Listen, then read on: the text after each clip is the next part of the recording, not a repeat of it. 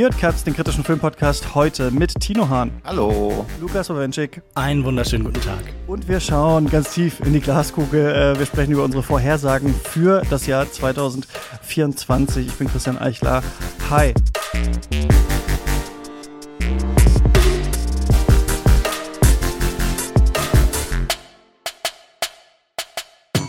Schön, dass ihr beide da seid. Schön, dass wir wieder ein bisschen äh, rumorakeln. Wir sind ein bisschen spät dran, aber irgendwie, ich weiß auch nicht. Es gab viele andere Folgen und Filme und so, die besprochen werden mussten, die gemacht werden mussten. Deswegen ähm, schauen wir jetzt in dieses ja nicht mehr ganz so frische Jahr ähm, 2024 jetzt rein. Tino, wie geht's dir so? Ähm, Hast du überhaupt noch Zeit, Podcast aufzunehmen, neben den ganzen erfolgreichen indischen Kinostarts in Berlin? Ja, das geht so. Also ich nehme die Podcasts immer in doppelter Geschwindigkeit auf, von daher geht es alles. Ja, es ist sehr, es ist sehr anstrengend jetzt, ja.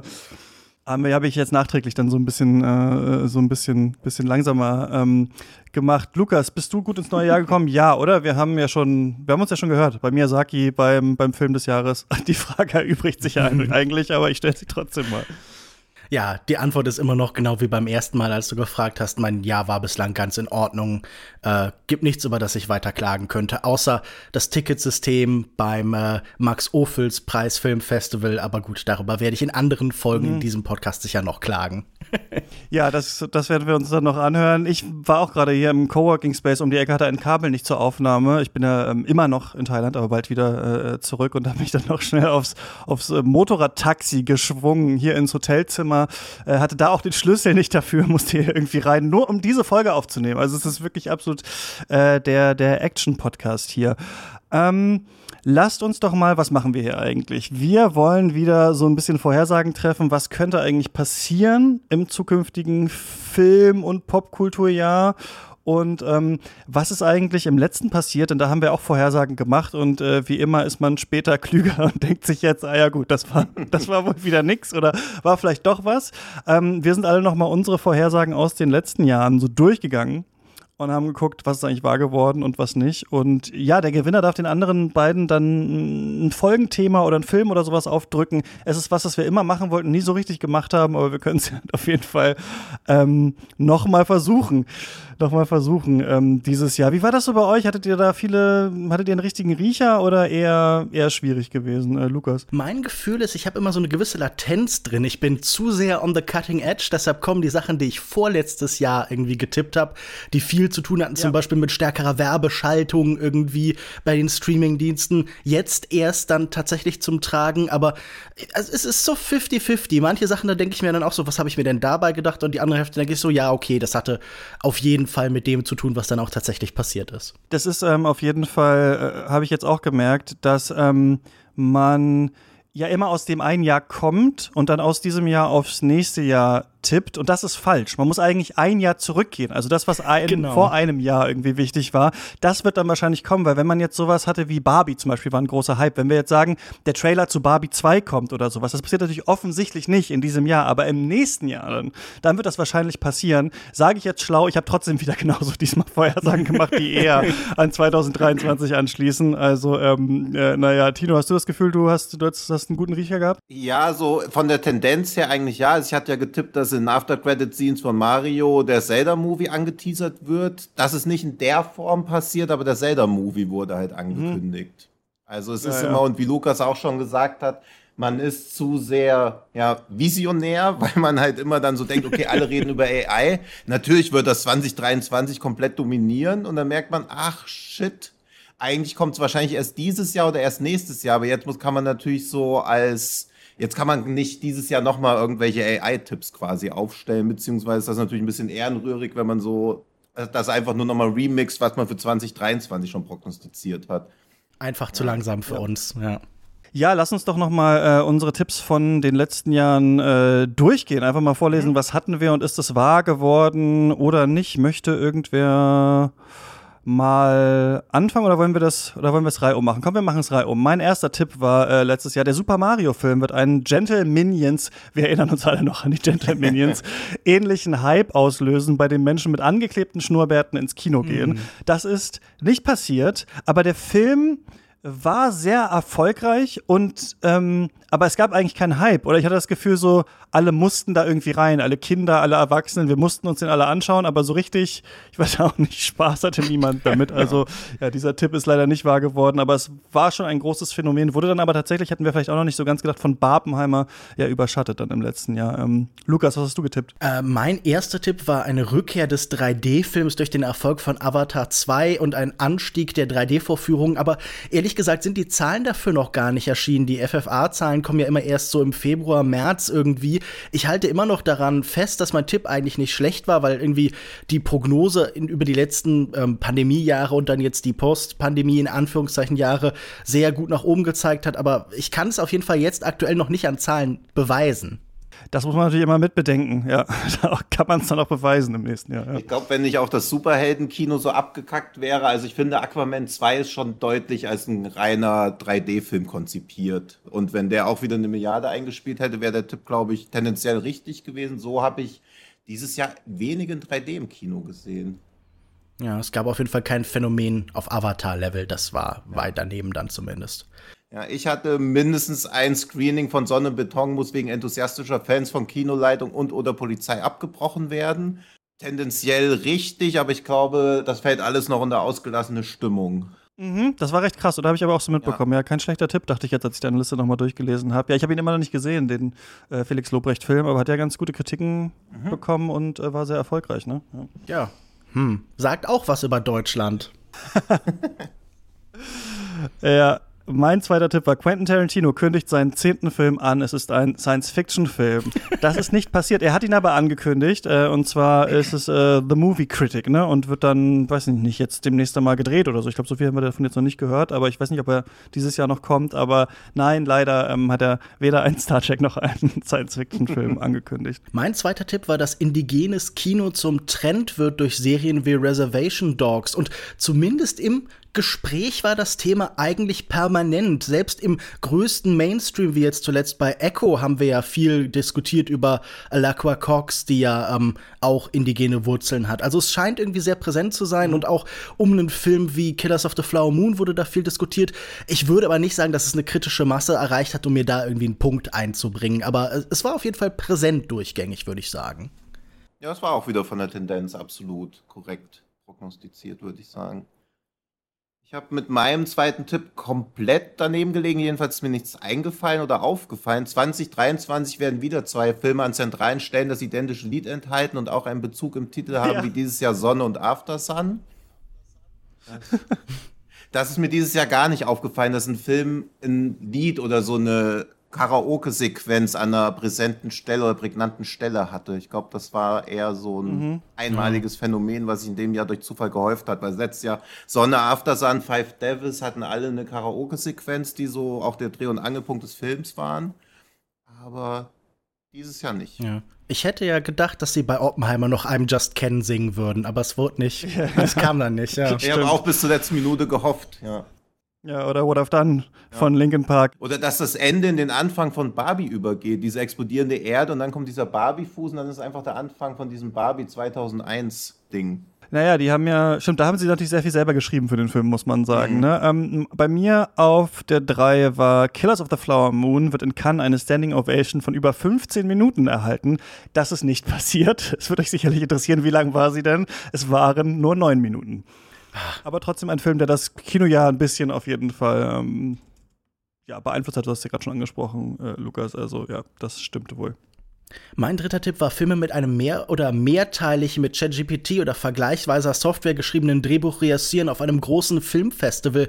Und da würde ich dann mich gerne eurem Urteil unterwerfen. Ich habe zum Beispiel auf dem Filmfestival Oberhausen, immerhin das bedeutsamste Festival für Kurzfilme, ähm, Let's Be Friends von Roger Werkhofen und Arno Cohen gesehen, der nicht nur ein AI-Drehbuch hatte, der sondern gleichzeitig komplett angeblich der erste Film überhaupt, der das äh, leistet, AI generiert war, nämlich Let's Be Friends. Und da würde ich fragen, zählt das oder ist das noch unter der Schwelle von großes Filmfestival? Hätte das dafür Cannes oder Venedig sein müssen? Oder einen langen Film, also das ist jetzt die Frage. Ja, okay. Ich, ich würde sagen, kein Punkt für mich. Aber ich glaube, dass. Das ist ein Zweifelpunkt. Wir sagen mal, wenn, wenn wir irgendwie Genau, äh, Gleichstand ähm, gibt, kriegst du eine dafür einen Pattsituation ja. haben, dann kriegst du den. Ja, finde ich gut.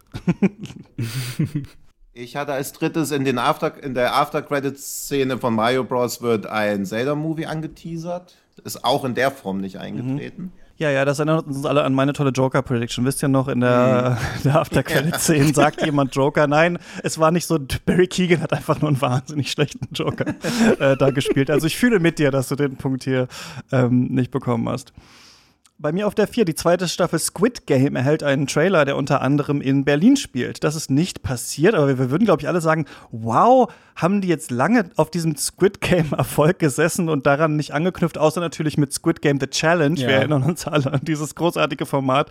Okay, fair enough. Aber finde ich schon krass. Also ich weiß, die Produktionszyklen werden länger und so, aber dass man da noch nicht irgendwas hinterhergejagt hat, irgendwie Narratives. Es muss eigentlich in diesem Jahr was angekündigt werden, glaube ich. Also das wäre irgendwie seltsam. Ja. Mein vierter Tipp war eine Wiederentdeckung der isländischen neuen Welle in Form von großen Retrospektiven oder Veröffentlichungen, also Büchern oder so, um Leute wie Runa Runarsson oder Hafstein Gunnar Sigurdsson oder so. Und äh, das ist überhaupt nicht passiert. Die Isländer werden immer noch als Nation so wahrgenommen und alle sind so, kommt da nicht Björk her oder sowas? Aber das war's dann eigentlich auch schon. Mhm, stimmt, beim Fußball hatten sie doch dann auch mal Fußball und ES, diesen ESC-Film. Ja, das waren so die Sachen. Ja, es hält sich sehr in Grenzen. Das isländische Kino kann in einem nächsten Jahr entdeckt werden. Falls es dich tröstet, eine Bekannte von mir ist gerade auf Location Scouting in Island für eine recht große deutsche Produktion. Also auch da warst du einfach zu früh Oh, toll. unsere Cutting Edge. Ja, so ist das halt. Ah, hab mich an unserer Kante geschnitten. Shit. Ja, was, was Ich kann mir irgendwie genau. Okay, das ist einfach nur, das ist einfach nur in meinem Kopf witzig, dass ich mir so vorstelle, okay, man geht Location Scout nach Island, weil man ja eigentlich genau weiß, wie es da aussieht. Also, ja, ich bin sehr gespannt auf die Produktion. Auf jeden Fall. Ähm, wo waren wir, Lukas? Das war deine vier, glaube ich. Ne? Meine deine fünf vier war jetzt, ja. mindestens ein Schauspieler, dessen Filme weltweit mehr als 350 Millionen Dollar eingespielt haben, wird seine Stimme bzw. Performance an eine AI-Firma übertragen. Ja, passiert wahrscheinlich auch erst dieses oder nächstes Jahr. Es hat angefangen, ne? Also klar, wir hatten viele AI-Predictions. Wir werden wahrscheinlich dieses Thema jetzt, wird uns unser ganzes Leben begleiten. Es gab das in manchen Videospielen jetzt, glaube ich, schon so, dass da jemand mal gesprochen wurde und so. Wir haben jetzt dieses neue Indiana Jones Spiel, da muss ich auch noch mal später drauf kommen, wo dann irgendwie Troy Baker, Harrison Ford spricht immerhin. Also ich habe so das Gefühl, es wird irgendwann wahrscheinlich ähm, wahrscheinlich passieren mit einigen ähm, ikonischen ähm, Stimmen Ich oder denke auch, Gesichtern wenn der oder so. Streik dieses Jahr nicht so dominant gewesen wäre an das AI-Thema und man nicht für alle Zeiten die, die, der schlimmste Mensch der Welt gewesen wäre, wenn man seine Stimme wirklich an eine AI-Firma überträgt, wäre es wahrscheinlich auch passiert. Bei mir auf der 5. Bei den Oscars wird es einen komödiantischen Song geben, dessen Hauptthema The Slap und der Umgang damit ist. Das ist nicht passiert, aber ich würde sagen, wir können schon sagen, The Slap hat die Karriere von Will Smith schon so, ja, nicht gekillt. Ich meine, dafür ist er einer der bekanntesten Menschen der Welt wahrscheinlich, dass das so einfach geht, aber diesen Emancipation-Film haben sie doch dann irgendwie so rausgeschossen auch und so, der da niemand interessiert hat, der ja auch so ein Oscar-Anwärter eigentlich doch ursprünglich war und so. Also ja, aber da hat man nicht noch versucht, zynisch was so zu machen. Auf jeden Fall, ich glaube, Kimmel moderiert das jetzt wieder in diesem Jahr. Also ich weiß nicht, ob da überhaupt mal nochmal gesungen wird oder überhaupt ein Fünkchen Freude auf dieser Veranstaltung oder Kreativität nochmal stattfinden wird. Also, naja, mal schauen, mal schauen, was da ist. Immerhin haben äh, Chris Rock und Dave Chappelle und Co. Äh, ordentlich Ja, ja. Kapital daraus geschlagen und in jedem Comedy-Programm 20 Minuten Passagen darüber eingebaut. Also äh, zumindest komödiantisch und das Slap war richtig. Okay, ja. Lukas, was hast du auf der 5? Ich hatte auf fünf die Rückkehr des klassischen Trailersprecher Inner World und äh, dachte so ein bisschen an die zyklische Natur der Popkultur, aber nein, so weit ist man noch nicht. Ich habe beim Googlen diverse Artikel irgendwie gefunden, die sich das gewünscht haben. So, hey, es soll ja endlich mal wieder den klassischen Sprecher geben und irgendwie äh, Fontaine, dieser Sprecher, ist ja auch noch irgendwie ähm, ja, in, in Form von irgendwie äh, Stimmen jetzt sicher nacharbeitbar. Vielleicht kommt das AI-mäßig, wenn man ihn reproduzieren kann, aber solange ist das wohl erstmal nichts geworden. Ja, mein Tipp 5 ist auch nichts geworden. Taylor Sheridan kündigt ein weiteres Yellowstone- Yellowstone-Spin-Off an, dessen Quersumme 6 ist. Aber hätte ich getippt, dass er einen neuen Film ankündigt, der klingt, als ob es ein Film von Martin Scorsese wäre, hätte ich gewonnen. Er hat vorgestern Empire of the Summer Moon Wie heißt der irgendwie? MP, ja, irgendwie sowas, ne? Ja. ja. Krass, was das im Western jetzt stark. wieder passiert, oder? Auch die Rückkehr von Kevin Costner ja, jetzt dieses Jahr. Also dieses Yellowstone ja, genau. Und Yellowstone scheint ja wirklich den Western so ganz stark in die Gegenwart zurückgebracht haben. Ja, also für so ein Massenpublikum tatsächlich. Schauspieler, die wahrscheinlich kaum ja. vorkommen werden. Ich habe das schon mal gesagt, aber es ist ja, glaube ich, auch sogar auch ein materieller Zwang, weil die in den USA ja überall diese Westernstädte und Orte und Drehorte und Schauspielende und so haben. Also ich glaube, so ein bisschen muss man auch auf jeden Fall alle, jedes Jahr mindestens drei Western-Filme oder sowas ich machen. auch, dass die dieser, also ich habe ja mit Louis ja, die immer diesen Box-Office-Tipp, also ich habe diesen äh, Kevin Costner-Western in den Top 30 des Jahres drin vom Box-Office her. Ich glaube, das wird gut abgehen. Ich glaube, das ist kein schlechter Tipp, mhm. ja. Gut, dann ist es meine 6 jetzt, oder? Ja. Genau. Genau. Und den habe ich Ui. gekriegt, Leute. Ich muss es nicht anders sagen. Wer hätte das gedacht? Und zwar habe ich gesagt, alle drei Berliner Schule-Filme, also Musik von Angela Schanelek, Roter Himmel von Christian Petzold und Bis ans Ende der Nacht von Christoph Hochhäusler, werden auf der Berlinale mit einem Bären ausgezeichnet. Mhm. Das ist tatsächlich passiert. Also wir merken, letztes Mal, als wir aufgezeichnet haben, stand das Berlinale-Programm anscheinend auch schon fest. Das ist jetzt zur Aufzeichnung, glaube ich, noch nicht ganz so. Der Wettbewerb ist noch nicht angekündigt. Ähm, und das war ins Blaue geraten. Ich hatte, er hat es irgendwie erhofft und ich habe den ähm, Hochhäusler nicht gesehen, aber Musik und Roter Himmel waren auf jeden Fall auch echt sehenswerte Filme, würde ich sagen. Also so ein bisschen war es so ein kleines, ähm, war es so ein kleines Comeback, ja. Definitiv. Glückwunsch. Na, mein sechster Tipp war nicht so überzeugend. Ich hatte ähm, ein starkes Wachstum, eine äh, Popularisierung von interaktiven Filmen im Kino vorhergesagt. Dieses Gefühl, hey, Leute benutzen jetzt viel stärker solche Angebote im Internet zumindest. Das ist irgendwie etwas, das präsent ist. Aber nein, ins Kino hat es das noch nicht geschafft. Noch können wir nicht abstimmen, was unsere Figur als nächstes tut, indem wir auf den Knopf drücken, der in unserer Mittelkonsole da irgendwie ist. Vielleicht kommt das ja nächstes, übernächstes oder keine Ahnung. Ahnung. Ich tipp's noch mal für 2030. Auch auf Netflix irgendwie nicht mehr so, ist dann so in der Nische so ein bisschen auch ja. gelandet, ne? dieser interaktive Film. Ich glaube, es gab dann so Bear Grylls Sachen auch und Kinderfilme, ganz Kinderfilme. Aha, ja, ist ein interessantes Thema auf jeden Fall. Ich hatte auf Platz 6, 2023 werden doppelt so viele indische Filme im deutschen Kinos gezeigt als aus dem gesamten restlichen asiatischen Bereich. Festivals und Wiederaufführungen ausgenommen und der Punkt geht auch an mich. Und ich hätte auch tippen können, viermal so viele. Weil du, wie, wie, wie groß war dein, ja, wie groß also war dein Wir haben insgesamt 73 Filme präsentiert und ich würde sagen, nochmal so 20 von anderen Verleihern. und ich habe jetzt die anderen asiatischen Filme nicht komplett durchgezählt, aber es waren auf keinen Fall 45. Okay, One Man Fighting the Good Fight. Ähm, ja, wir bleiben im indischen Kino. Meine sieben, der Hype um RRR wird 2023 einem anderen indischen Action-Blockbuster zum Welterfolg verhelfen, was sich daran ablesen lässt, dass dieser Film äh, am Ende des Jahres in der Top 5 von slashfilm.com sein wird. Und das ist nicht passiert. Also ich, oder beziehungsweise war er nicht in dieser Liste. Ich habe aber schon so ein paar indische Filme auf jeden Fall so wahrgenommen in diesem ja. Jahr, aber nicht an RRR anknüpfend. Und es gab ähm, auf jeden Fall in der Top 5 von Slash-Film einen anderen Film, der ja so ein Überraschungshit aus Asien auf jeden Fall war. Das war mhm. Godzilla Minus One. Ne? Ja. Ne? Das war so ein bisschen der Überraschungsfilm ja. auf jeden Fall in diesem Jahr.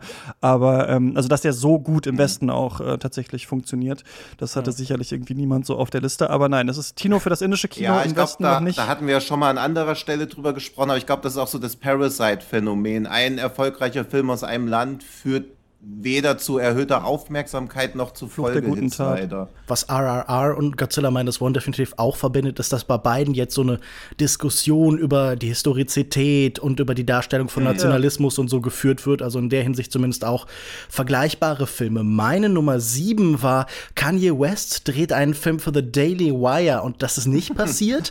aber zumindest da dreht Kanye West gerade vor der Öffentlichkeit aller Menschen dort draußen eine Art Vertigo-Remake, in dem er eine neue Freundin immer vorführt, die genauso aussieht wie Kim Kardashian und Leute sind sehr irritiert davon und äh, ja, das gibt jetzt auch keinen halben Punkt, aber zumindest hat er da gerade so eine seltsame Inszenierung am Laufen. Mal sehen, was da jetzt mit JPEG Mafia kommt, vielleicht drehen die ja zusammen einen Daily Wire-Film. Und Sound of Freedom war so ein Hit, ich weiß nicht, ob du ja. das, wussten wir das schon letztes Jahr oder so, auf jeden Fall ist so einer von diesen Right-Wing-Filmen ganz gut abgegangen, ne? muss man sagen. Das wäre definitiv auch was, was was ich mir für Tipps überlegt hatte dieses Jahr, ob noch jemand so ein ähnliches finanzielles Konzept halt irgendwie benutzt. Also so, ähm, ein Angebot machen, eine Endtafel wie bei Sound of Freedom. Hier könnt ihr Tickets für andere Leute kaufen, um die Message zu verbreiten. Also das noch stärker so als politische Kampagne zu inszenieren. Ich, ich weiß nicht, bin mal gespannt, ob da was kommt, ob dann irgendwie Ava DuVernay oder so das jetzt probiert oder mit Origin oder so. Finde ich auch spannend, dass das im indischen Bereich nicht mehr passiert. Also der letzte Shah Khan-Film enthält am Ende ja eine direkte Aufforderung zur Wahl zu gehen, aber keine Texttafel, dass man die Message noch mehr spreaden soll oder so. Und die sind ja immer sehr Message getrieben, also eigentlich könnte man da auch noch so eine Endtafel hinklatschen.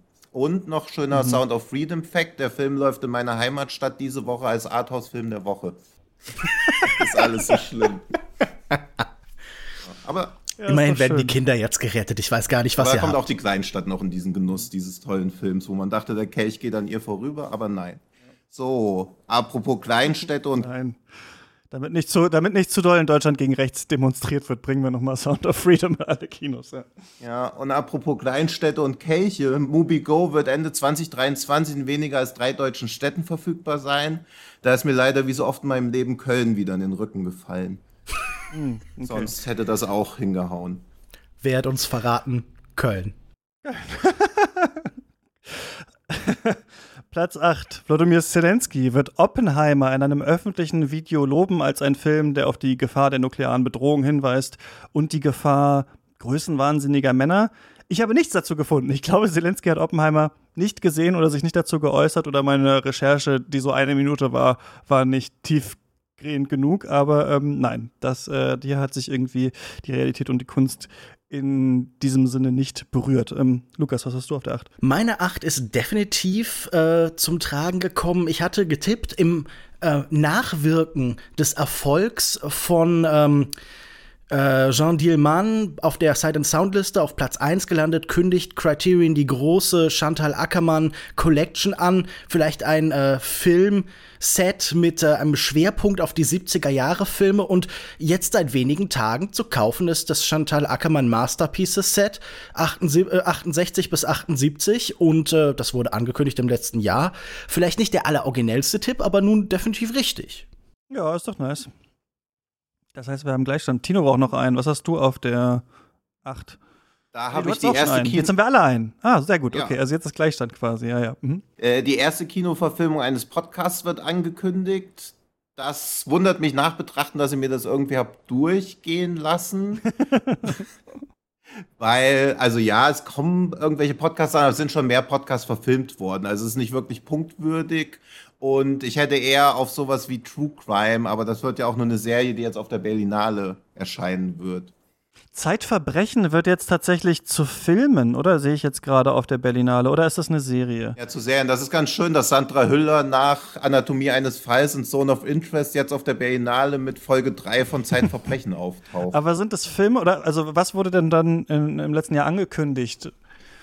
Nee, ist die ist eine Serie, so meinem Verständnis nach. Aber dann muss Mit Lars Eidinger als Killer. du brauchst es doch noch den. Beweis, dass letztes Jahr ein Podcast-Film angekündigt Ja, die- wurde. Nee, es gab schon 2018 die ersten Kinoverfilmung von einem Podcast. Also ich habe irgendwie gedacht, es wäre gar nicht, und habe nicht sauber recherchiert. Also der Tipp war. Ach so, also da geht der nichtig Punkt nicht an dich, eigentlich. weil es quasi, okay. Hm. okay Nee, nee. Okay. Ähm, da bin ich, oder? Ähm, auf der 9 hatte ich, es wird ein Hallmark-Weihnachtsfilm erscheinen, in dem eine künstliche Intelligenz eine große Rolle spielt und AI-Art im Hintergrund zu sehen sein wird.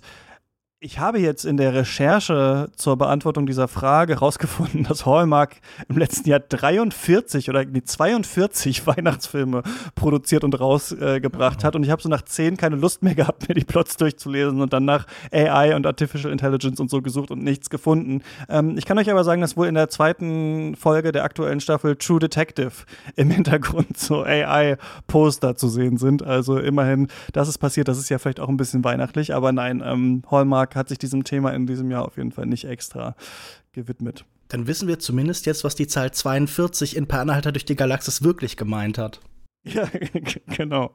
Deine neun? Meine neun, ich weiß nicht mehr, welche ich in der Sendung tatsächlich genannt habe. Ich habe jetzt nämlich noch drei und wir haben ja noch zwei. War Julie C. kündigt ihren ersten Kinofilm an und leider hat sie das Drehbuch zu Übermenschen von jemand anderem verfilmen lassen. Äh, ja. Das wurde im Juli angekündigt und ha, passend zu Julie C. im Juli ist das erschienen, aber nein, sie selber hat sich noch nicht auf den Regiestuhl geschwungen. Vielleicht ja in diesem Jahr mit irgendwie Hinterpersonen oder so. Ja. Ja, ich habe auf der neuen, die VFX-Branche wird sich gewerkschaftlich organisieren und die drei größten Studios beinhalten. Da habe ich auch unterschätzt, wie langsam solche Gewerkschaftsmühlen malen. Also das mhm. ist auch nicht passiert. Aber der Organisationsgrad ist definitiv gestiegen in diesem Jahr, oder? Man hatte das Gefühl, mhm. gerade um die Streikzeit und ja. auch in der Nachwirkung von Sachen wie zum Beispiel Across the Spider-Verse und dieser schrecklichen Behandlung von Leuten, da ähm, ist schon sehr viel passiert innerhalb dieser Branche. Mhm, ich dachte auch, dass so im Fahrwasser von dem Streik irgendwie schneller gehen würde, aber anscheinend nicht. Aber ich denke mal, da wird dieses Jahr wirklich was passieren. Ähm, was? Ah ja, ich hatte auf der 10, der neue James Bond-Darsteller wird vorgestellt, er ist schwarz. Auch das ist nicht passiert in diesem Jahr. Auch da malen die Mühlen wohl langsam bei, ähm, bei James Bond. Ich glaube, sieben Jahre waren auch zwischen den letzten beiden Craigs oder so, ne? Also ähm, äh, zwischen was war das, Sky von No Time to Die oder irgendwie ja. so? Also man weiß schon gar nicht mehr, wie die äh, Filme. Spectre und No Time to Die. Ah ja, genau, die beiden, die beiden waren das. Ähm, Lukas, deine 10? Meine 10 war, wenn ich mich richtig erinnere, ein TikTok-Star wird zum Filmstar und ich hatte da ah, ja. als Beispiel Bella Porch genannt und ich meine, es gab zu diesem Zeitpunkt so ein bisschen wie bei Tinos Tipp, das hatte ich, glaube ich, so in dem Moment auch zur Kenntnis genommen, schon mehrfach Leute, die auch in Filmen aufgetaucht sind, wie Edison Ray oder so. Aber bis jetzt hält diese Barriere zwischen den verschiedenen Medien sehr stark, beziehungsweise die Zug- oder Sogkraft scheint für TikTok-Stars gar nicht so groß zu sein, oder? Ich meine, Tino, du arbeitest auch mit Influencern und kennst dich da ganz gut aus. Mhm. Ich glaube, das ist einfach nicht so wahnsinnig hoch auf deren Prioritätenliste. Die fühlen sich sehr wohl in ihrem Online-Ökosystem.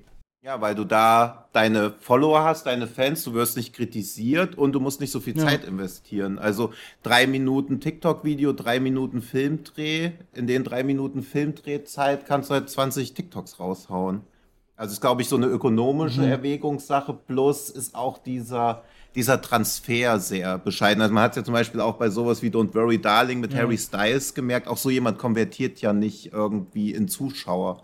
Das funktioniert gar nicht. Also die Medienbubbeln sind so, oder diese Plattformbubbeln sind sich so hermetisch abgeschlossen, dass es auch, auch im Gaming-Bereich, wenn jemand YouTube macht und dann auf Twitch wechselt, auch da nimmt man die Leute nicht eins zu eins mit. Ich hab das ist schon alles echt schwierig und ich glaube weiterhin, dass TikTok-Stars irgendwann kommen werden in Filmen, aber wahrscheinlich dann eher sowas wie der Sidekick in Megan 2 mhm. oder so. Ich habe das Gefühl, es wird auch oft super kritisch aufgenommen, so wie wenn hier irgendwelche YouTube-Stars oder so Synchronsprecher waren. Das ist ja immer eher mhm. sehr ambivalent aufgenommen worden, bis Hass erfüllt. Ja. Und es scheint einfach nicht genug Prestige zu sein. Wir haben scheinbar gerade eigentlich keine dominante Kunstform. Das war im 20. Jahrhundert sicher das Kino, aber jetzt äh, scheinen alle Kunstformen so ungefähr gleichwertig nebeneinander zu stehen und keine ist die, in die man unbedingt will, um halt oben angekommen zu sein.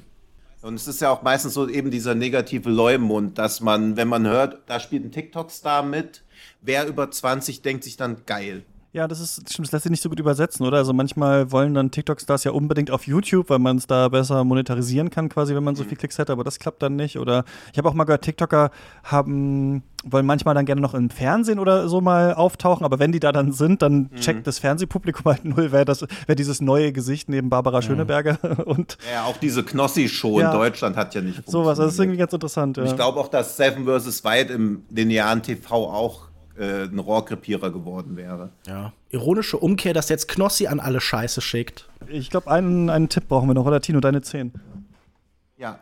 Und die Spannungsdramaturgie, die auch Indiana Jones 5 nicht besser hinbekommen hat, kriege ich jetzt noch mit meinem zehnten Tipp einen Oha. Punkt. Ich hatte nämlich getippt, dass Indiana Jones 5 nicht in den Top 13 der erfolgreichsten US-Filme vertreten Stimmt, es waren 10 und wir meinten, glaube ich, zu der, gib, gib uns 13. Ja, ja. so. Die Aber ich hätte auch noch ein bisschen höher. The Art of the Deal. Können. Ja. ja. ja. Wo ihr, ich habe auch, man hört auch, wenn man einen Podcast hört, man so euer zufriedenes Händereiben. Tja, haben wir nichts gekonnt, haben wir uns jetzt hier das eingebrockt. Okay.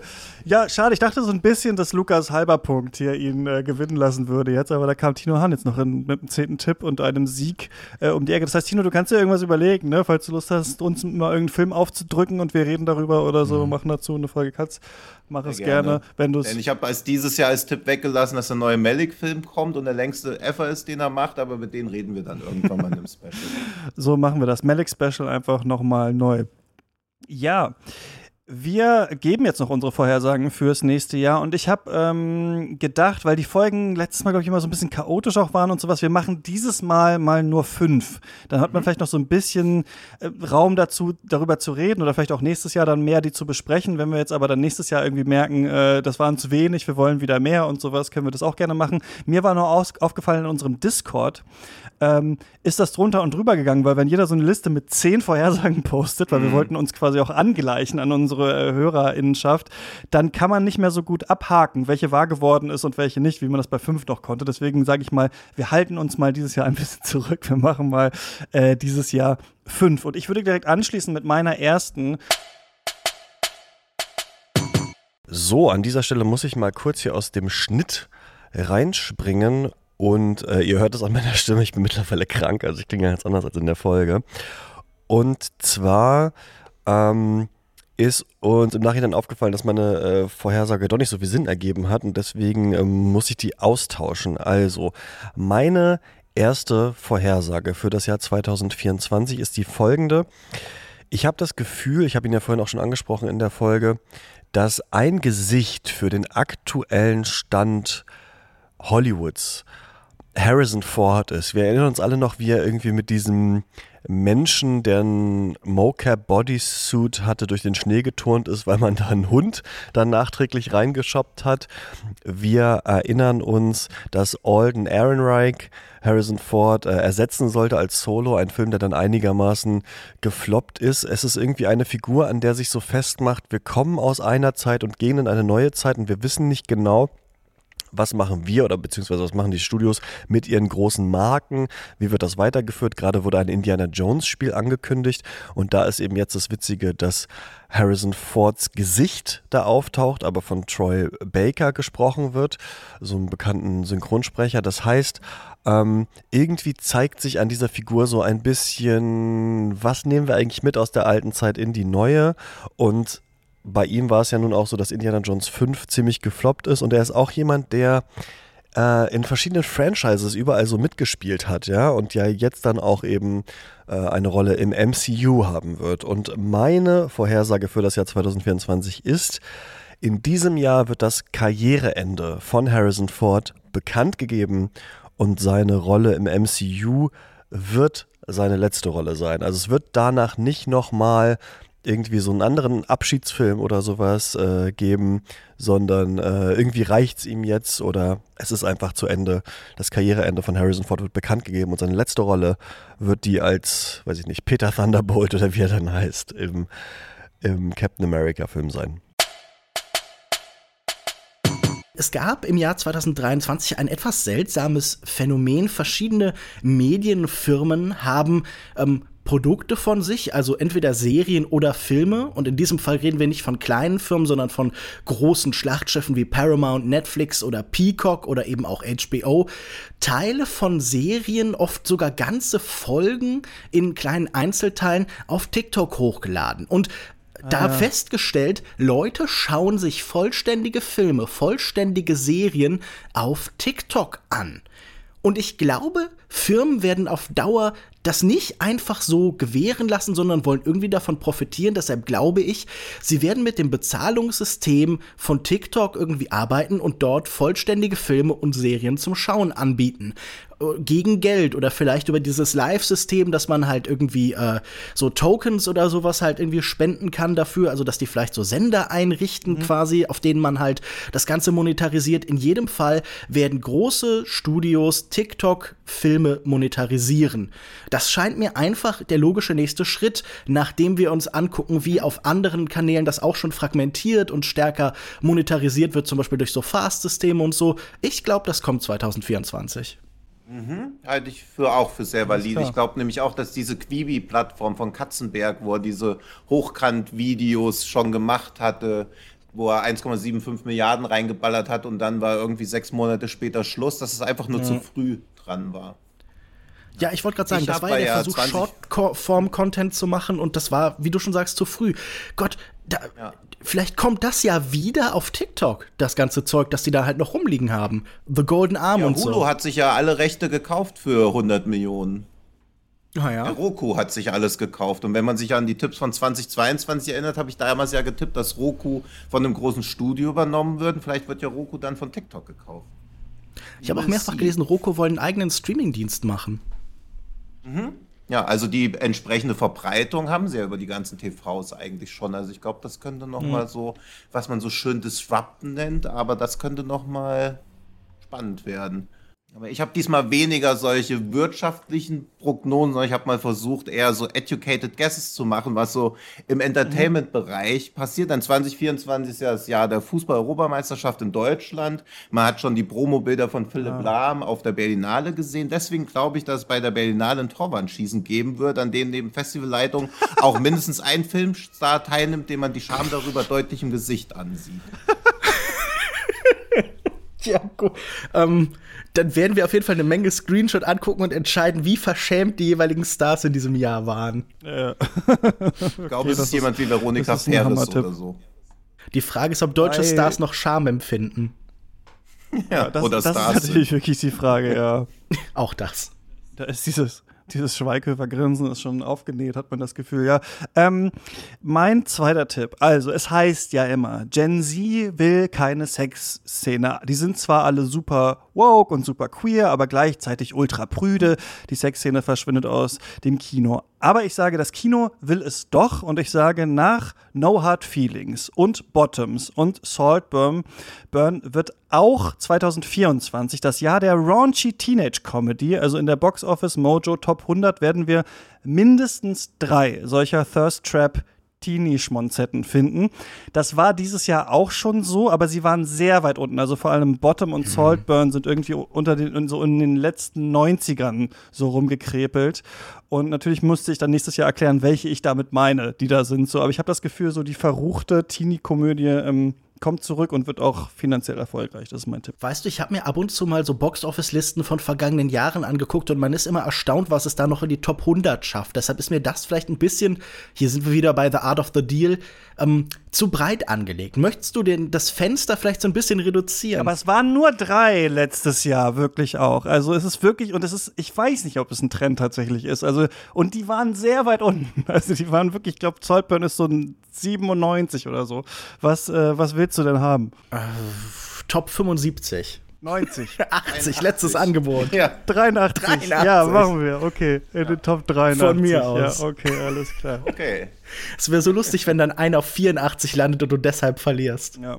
Ja. Luca Guadagnino, äh, dein Zendaya Tennis-Sex-Film. Ich, ich hoffe auf dich. Leute, geht alle in diesen Film rein. Ich trommel jetzt ein bisschen. Ja. Okay, Lukas, was hast du auf der 2? Auf der 2 habe ich ähm, einen Tipp, der so eine gesellschaftliche Diskussion eben eher meint. Und ich bin da drauf gekommen, als ich Aufnahmen gesehen habe von Hugh Jackman, der trainiert für Deadpool 3. Und ich dachte, es wird in diesem Jahr endlich Zeit, dass in Hollywood und in der umliegenden Presse breit diskutiert wird über anabole Steroide und Human Growth Hormone. Über diese Frage, was passiert da eigentlich mit den Körpern von Schauspielern? Machen die sich da nicht kaputt? Ist das gesund, dass die plötzlich nicht mehr wie normale Menschen aussehen, sondern wie so Steingolems, dass wir selbst Leute wie Kumal Nanjani für irgendwelche trivialen Nebenrollen irgendwie sich aufpumpen lassen. Zwar auf freiwilliger Basis angeblich, aber es ist ja schon auch irgendwie sehr befremdlich, was für ein Körperbild da vermittelt wird. Und ich glaube, es wird mehrere große Artikel auch bei großen Publikationen wie Variety geben oder so, die auch so ein bisschen die illegale Seite davon beleuchten, die sich fragen, was passiert hier eigentlich gerade? Was was wird da an Genexperimenten mit großen Stars gemacht. Und ich glaube, das wird im Jahr 2024 endlich fällig. Und dann wird es auch um Leute wie The Rock gehen oder so, die plötzlich doppelt so breit sind, wie sie das noch vor ein paar Jahren waren oder so. Und für alles, was da so an mhm. Action-Stars und äh, Superhelden-Schauspieler stattfindet. Kingo aus Eternals war doch keine Nebenrolle. Nee, nee, stimmt, das ist unsere Lieblingsfigur. Ich habe mir Kingo tätowiert auf den Oberarm und trainiere den jetzt, bis ich aussehe wie Kumal Nanjani. Okay, I doubt it. Äh, also, aber es dürfen nicht irgendwie so ein paar so Podcasts sein, die das mal so aufwerfen, das Thema, sondern es muss irgendwie so ein bisschen, müssen wir das Gefühl haben, das wird, das wird diskutiert. Ja, Okay. die Branche ringt damit. Ich hoff's für sie. Ja, finde ich auch valide. Ich habe ein bisschen so eine nicht ganz Gegenthese zu Christians Prognose, aber ich glaube, dass sobald, ich versuche es auch mal spoilerfrei zu definieren, weil es geht um einen recht aktuellen Film, aber ich glaube, sobald Poor Things als Streaming-Release rauskommt, wird durch Right Wing eine ähnliche Diskussion angestoßen wie damals bei diesem Cuties-Release auf Netflix. Also, aber, okay, ich habe den Film noch nicht Dass gesehen. da Äh, Lukas muss das wieder eine einschätzen. Sexualität propagiert wird, die eigentlich typisch links, linksliberal ist und die eigentlich zu verachten ist und dass man daran wieder sieht, wie kaputt und was für kaputte Kreaturen solche sogenannten Linken und Kunstliebhaber sind. Ich habe es akustisch gerade nicht verstanden. Um welchen Film geht's? Poor Poor Things. Things. Ach, Poor Things. Ach nein, das kann ich mir nicht vorstellen. Es wird eine Diskussion um diesen Film geben und es wird auch irgendwie in so abseitigen rechten Publikationen halt, also Armand White wird sicher was in die Richtung schreiben. Vielleicht hat er das sogar schon, aber ähm, wie würdest du das messen? Wann ist das erfüllt, Tino? Wenn auch sowas wie IndieWire oder Variety einen Artikel macht, ist es really something like bla bla bla mit Fragezeichen. Also wenn sie wirklich diese These aufgreifen und diskutieren, eventuell auch widerlegen, aber wenn diese These auch im, ja, in den Mainstream-Filmmedien auftaucht. Von mir aus, ich glaube, das wird stattfinden, aber es bleibt eben in der rechten Blase. Ähm, meine drei. Weil die Echt-Doku 2022, nee, 23 so erfolgreich war, werden wir eine weitere mehrteilige Doku im öffentlich-rechtlichen Rundfunk zu einer deutschen Band bekommen und Echt werden ihr musikalisches Comeback ankündigen. Ja, finde ich Mal schauen. recht wahrscheinlich, aber nicht zu wahrscheinlich, um es nicht als Tipp zuzulassen. Deswegen, ich habe zwei zusammengenommen, ne? weil ich glaube, beide Ja, ja, Dinger nee, könnten irgendwie ganz gut sein. Äh, diese Viva-Doku habe ich jetzt übrigens gesehen, die war so, so grauenhaft. Aber ähm, egal. äh, Lukas, deine drei. Solange es kein Viva-Comeback gibt, ist ja alles gut. Mein nächster Tipp ähm, hat mit einem Trend zu tun, den wir in den letzten Jahren wahrgenommen haben. Ähm, wir wissen ja alle, die äh, Copyrights laufen irgendwann aus. Wir hatten das mit Winnie the Pooh. Wir hatten das eben auch jetzt in diesem Jahr mit Mickey Mouse und haben jetzt irgendwie alle gelesen, hey, es gibt diese Steamboat Willie Variante mit einem Horrorfilm. Und ich glaube, da werden kluge Geschäftemacher dranbleiben. Sie werden irgendwie jetzt sich alle die Listen angeschaut haben, welche Copyrights erlischen, erlaschen wann. Und ich glaube, und das ist mein Tipp, wenn beides eintritt, ist richtig, im Laufe dieses Jahres oder Anfang nächsten Jahres, also bevor wir auf jeden Fall diese nächste Folge hier aufnehmen, werden für 2025 ein Popeye-Horrorfilm und für 2026 ein Betty Boop-Horrorfilm angekündigt worden sein.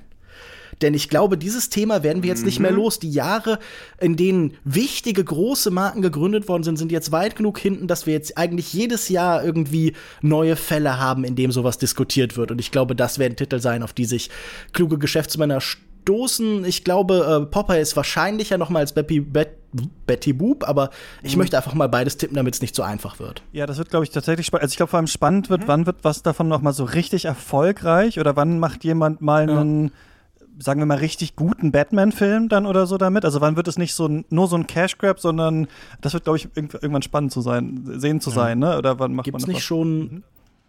Gibt's nicht schon The People's Joker? Das zumindest soll ja wohl ein irgendwie sehr interessanter Ah, okay. Film sein, der halt sehr Ja, viel. ich glaube auch, dass eher so diese Fanart-Sachen, also es wird auch gerade in Deutschland so ein Mad Max-Fanfilm produziert und fingers crossed, dass Warner da nicht einfach sagt, ja, das dürft ihr auf keinen Fall Wütender jemals Maximilian.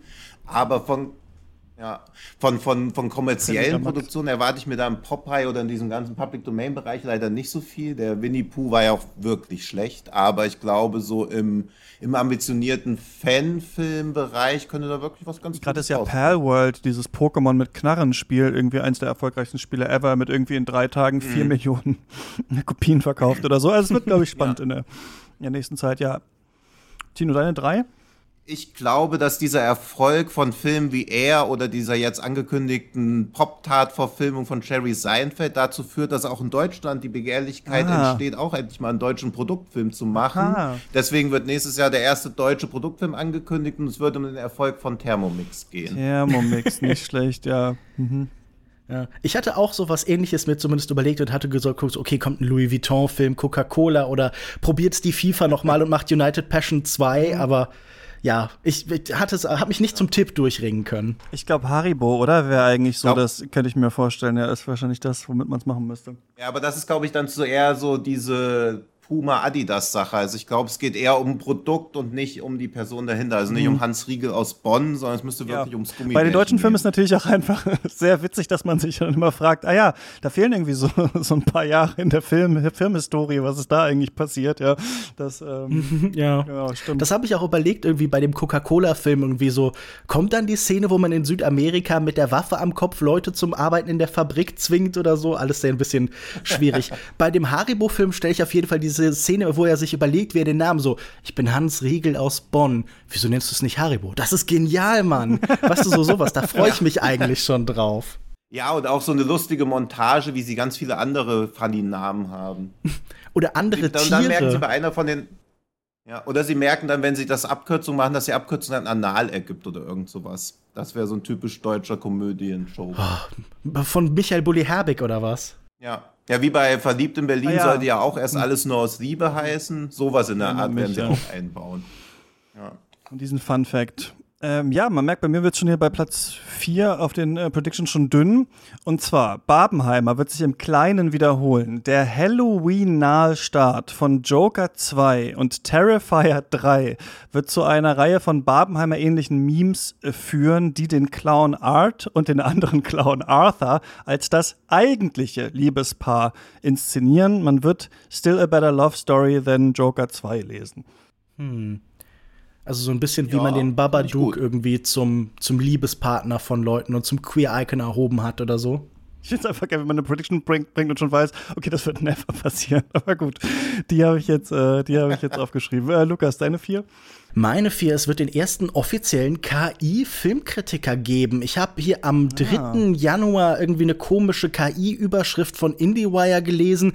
If you had your TV on this weekend and weren't watching football, chances are that you might have seen a recent hit movie. There's nothing unusual in that, but the difference is that not only does that covert VOD rentals and downloads, but also at Netflix. Was einfach keinen Sinn ergibt. Das heißt, wir sehen, die äh, AI ist jetzt überall angekommen, schreibt Überschriften und wir wir haben ja auch in den letzten Jahren große Trends wie VTuber, Virtual YouTuber, die sich halt hinter Maskottchen verstecken. Es gibt auch schon Seiten, wo man einen Filmtitel angeben kann und dann spuckt einem die KI halt irgendeine rotzige Kritik raus. Und ich glaube, das alles kommt in diesem Jahr zusammen. Und wir haben zum Beispiel auf TikTok oder so den ersten virtuellen KI-Filmkritiker. Da bin ich sehr gespannt drauf mhm. und äh, ich freue mich auf jeden Fall auf diesen neuen Kollegen, der wahrscheinlich bei vielen Sachen besser liegt als große Teile der deutschen Filmkritik. Ja. Und je nach Bedarf auch eine Kritik oder eine Gegenrede konzipieren kann. Mhm. Oh Gott, ja. Oh, ja. Möglich. Ja. Ja. ja. Shots feiert. Ähm, ja. Tino.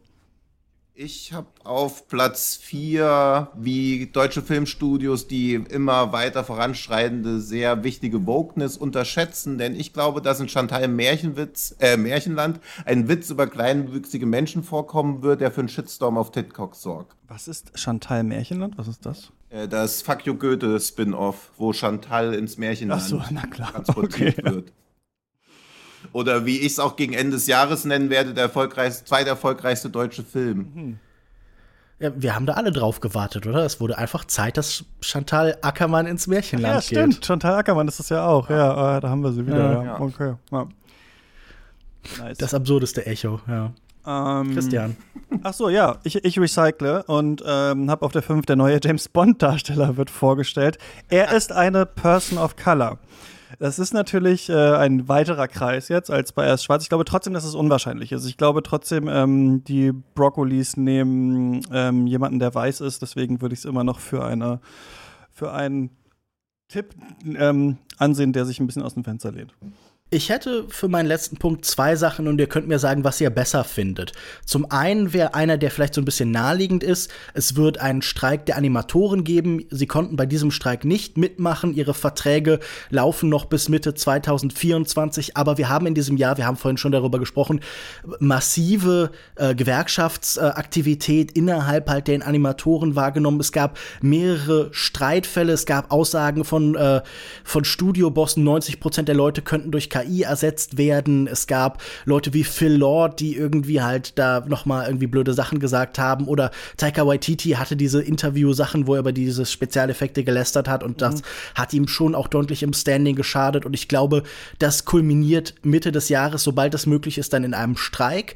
Wenn euch das zu naheliegend oder irgendwie zu blöd ist, hätte ich noch die Idee, dass ähm, der Mindfulness-Trend, der eigentlich ungebrochen weitergeht, auch wenn man irgendwie lustige Bücher darüber schreibt, sich in Meditationssession als Kino-Event niederschlagen wird. Irgendein großer Guru oder irgendeine zentrale Figur merkt, hey, wir haben da große Säle, in denen Leuten zusammenkommen können, indem sie irgendwie auch einander vielleicht in die Augen sehen können. Es gibt dann so filmisch eingebundene Momente, so, hey, dreht euch zu eurem Nachbarn, nehmt ihn in den Arm oder irgendwie schaut ihn an, spürt, dass da ein anderes, äh, anderes Wesen ist und so. Also ich glaube, es wird irgendwie von den Kinobetreibern auch noch ein neues Mittel gefunden. Das Kino ist mittlerweile ein Eventspielplatz, auf dem eher Taylor Swift geguckt wird als irgendein normaler Film und wieso nicht Meditation oder so große Guru-Veranstaltungen. Oh, Finde ich mega gut, weil die ESOs sind natürlich riesig in Deutschland, aber ich halte es trotzdem ja. unglaublich, dass das noch. Das ergibt leider erschreckend viel Sinn. Also auch mhm. diese Jürgen Höller-artigen Sachen, warum nicht in jedes Kino in jeder Stadt 100 Leute findet, kriegt er zusammen.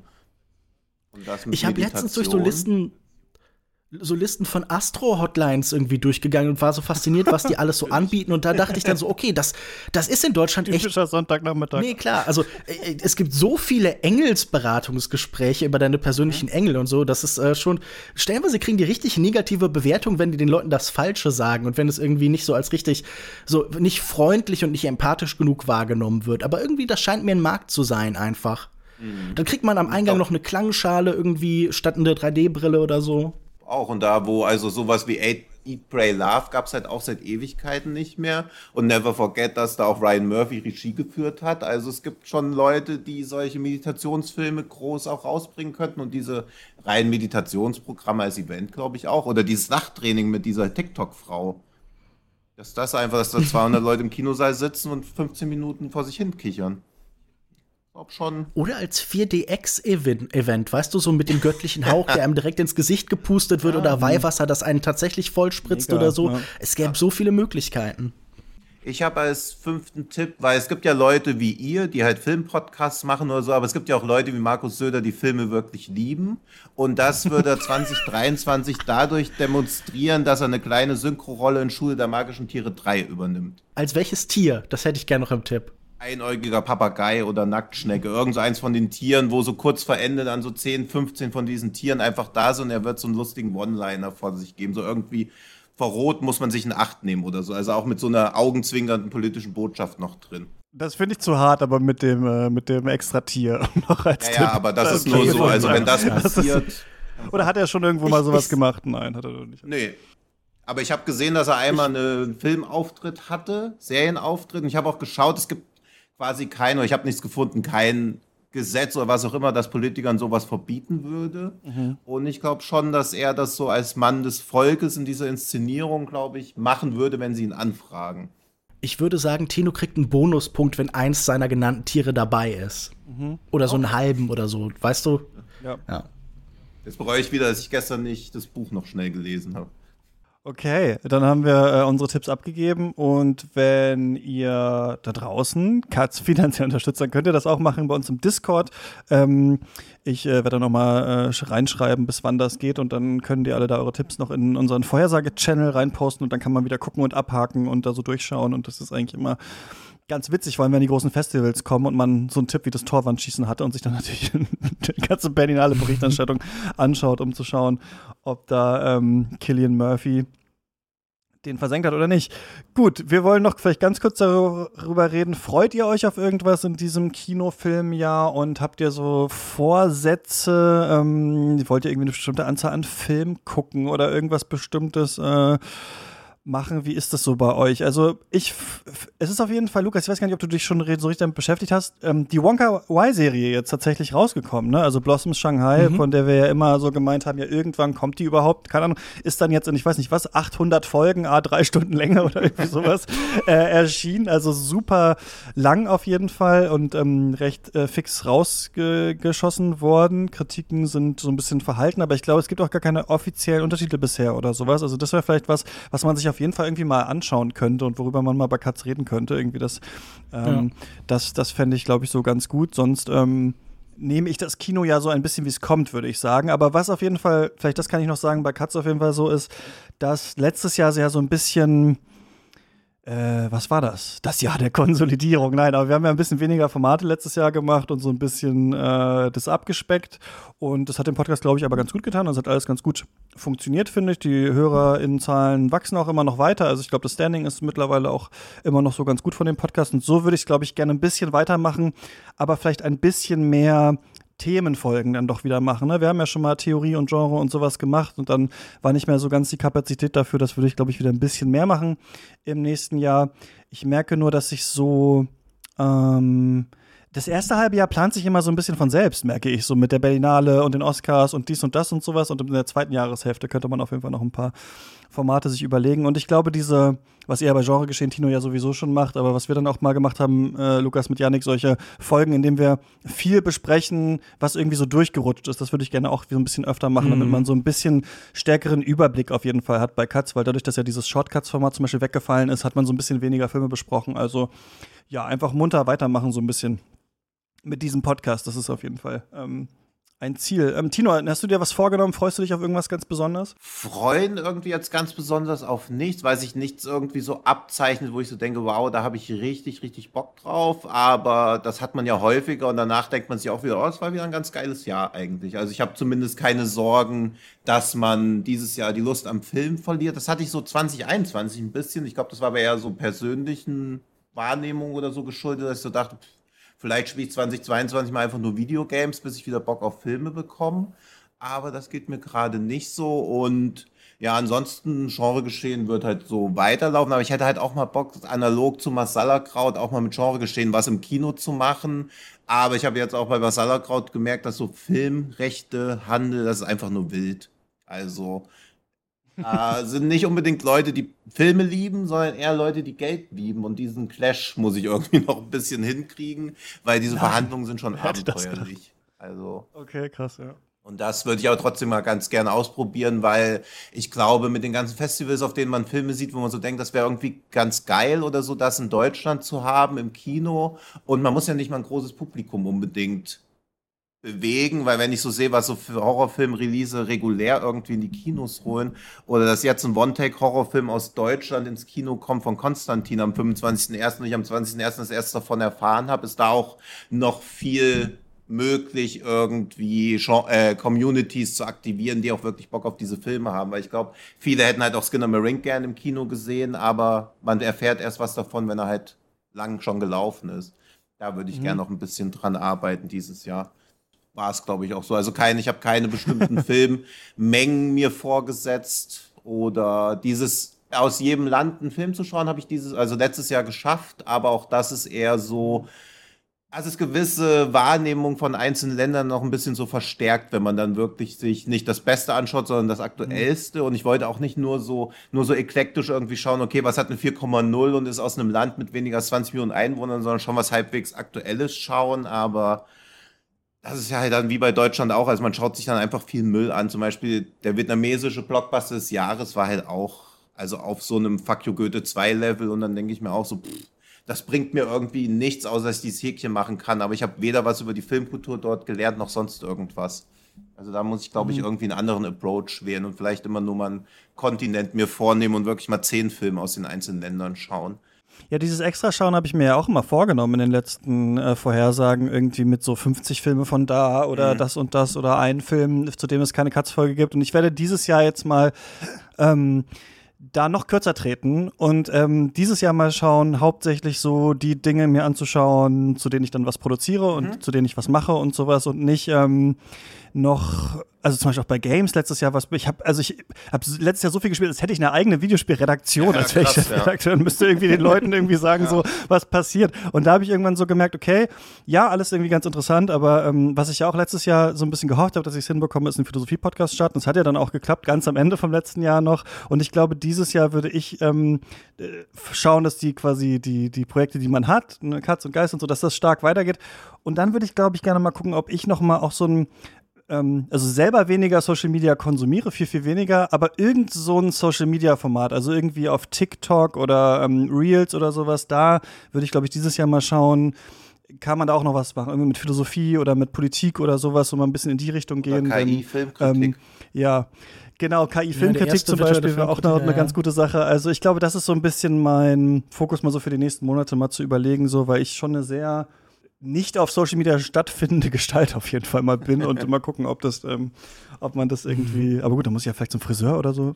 Das, da will man ja auch nicht. Also wir werden sehen. Lukas, hast du äh, Ziele für das nächste Jahr oder freust dich auf irgendwas Besonderes?